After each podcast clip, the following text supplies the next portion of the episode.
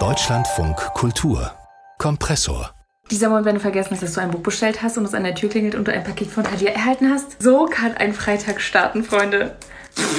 Ich freue mich. So hört sich das an, wenn eine TikTokerin ein Buch auspackt. Ramona Westhoff hier mit dem Kompressor-Podcast. Heute geht's um BookTok. Das ist die TikTok-Community der Bücherfans. Extrem erfolgreich, extrem einflussreich. Bücher, die bei TikTok besprochen werden, werden nicht selten auch danach zum Bestseller. Ich habe mit Vera Klocke, Kulturwissenschaftlerin, gemeinsam in diese Bubble reingeguckt und wir haben geklärt, wie funktioniert BookTok, was liest BookTok gerne und vor allem, wie genau sehen diese BookTok-Videos eigentlich aus. Also das sind zunächst einmal sehr kurze Videos, meistens unter 60 Sekunden. Das liegt aber natürlich auch an der Plattform TikTok, wo es nur ähm, sehr kurze Videos gibt. Mhm. Und ähm, jetzt in diesen Videos werden sehr unterschiedliche Genres besprochen. Also die BookTok-Community ist sehr vielfältig. Es gibt die, die sich für Thriller interessieren, die, die sich für Fantasy interessieren.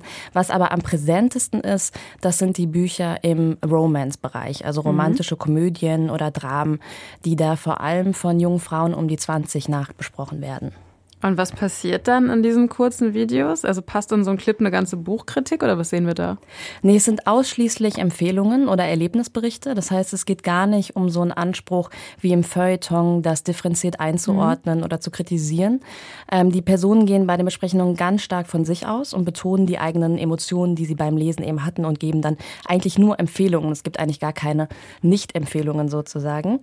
Und dabei bringt das aber total interessante visuelle Ästhetiken hervor. Es gibt zum Beispiel Timelapse-Videos, die ganz ohne Sprache auskommen, bei denen Frauen sich dabei filmen, wie sie lesen oder dabei auch weinen.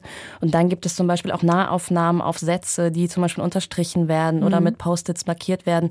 Das heißt, da gibt es total unterschiedliche Ansätze. Und ja, was ich daran total interessant finde, ist, dass die Bücher, die da empfohlen werden, in anderen Kontexten auch abwertend als Schicklit bezeichnet werden, also als Literatur für Schicks für Frauen. Und äh, diese Bücher erfahren hier eine totale Aufwertung. Das heißt, wie werden diese Bücher da aufgewertet?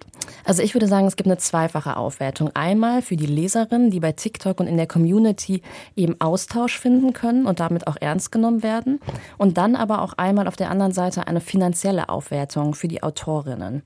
Ähm, Emily Henry zum Beispiel, das ist eine Autorin, die ähm, ausschließlich romantische Komödien schreibt und eben auch ganz stark bei TikTok empfohlen wird. Und die hat in ihrem ähm, Buch Beach Read aber einen total interessanten Metamoment eingebaut, wo die Protagonistin auch eine Romantikautorin mhm. quasi ist und dann darüber schreibt, dass diese Bücher die weibliche Protagonistin in den Vordergrund stellen, eben als Frauenliteratur auf dem Markt verkauft werden. Das heißt, es gibt von vornherein eigentlich nur 50 Prozent mhm. mögliche Abnehmerin, wohingegen männliche Autoren, die ähnliche Dinge eigentlich beschreiben, dann ja. als ähm, Gesellschaftsromanautoren bezeichnet werden, wie Jonathan Franzen zum Beispiel.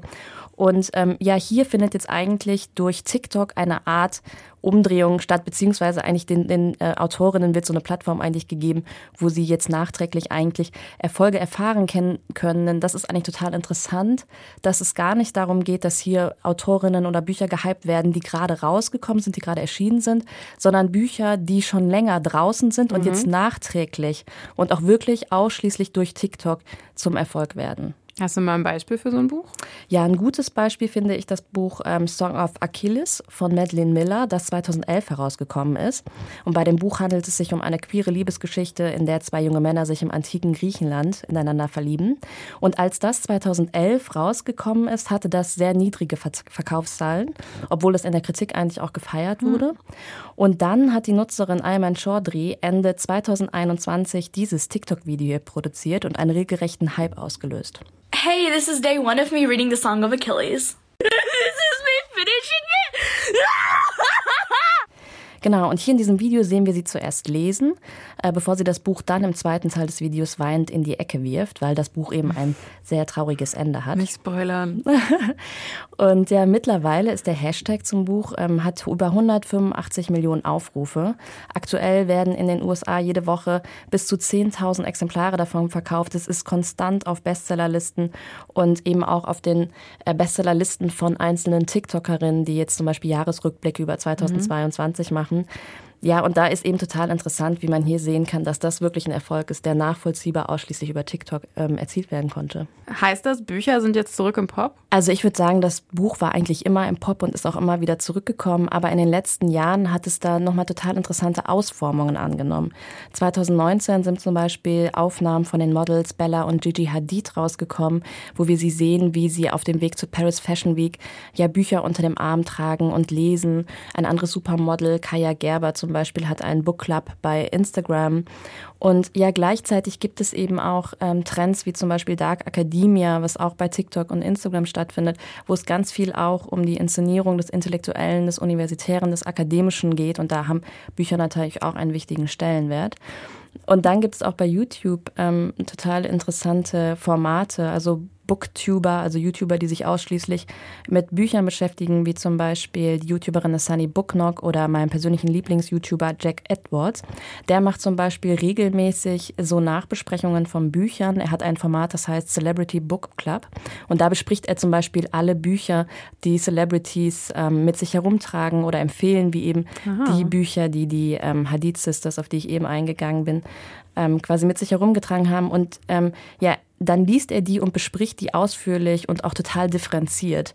Und ich finde, das Tolle an diesen Besprechungen von diesen Anfang 20-Jährigen ist, dass es überhaupt kein künstliches Aufrechterhalten von Hoch- und Popkultur gibt. Sie sprechen total gleichberechtigt über Klassiker aus dem Literaturkanon und Romantic Comedies, ähm, die eben gerade aktuell bei TikTok empfohlen werden. Und darin hat das ein totales Potenzial. Vera Klöcke, Kulturwissenschaftlerin, hat uns BookTok erklärt, also die ziemlich einflussreiche Bücherbubble auf TikTok. Vielen Dank. Dankeschön.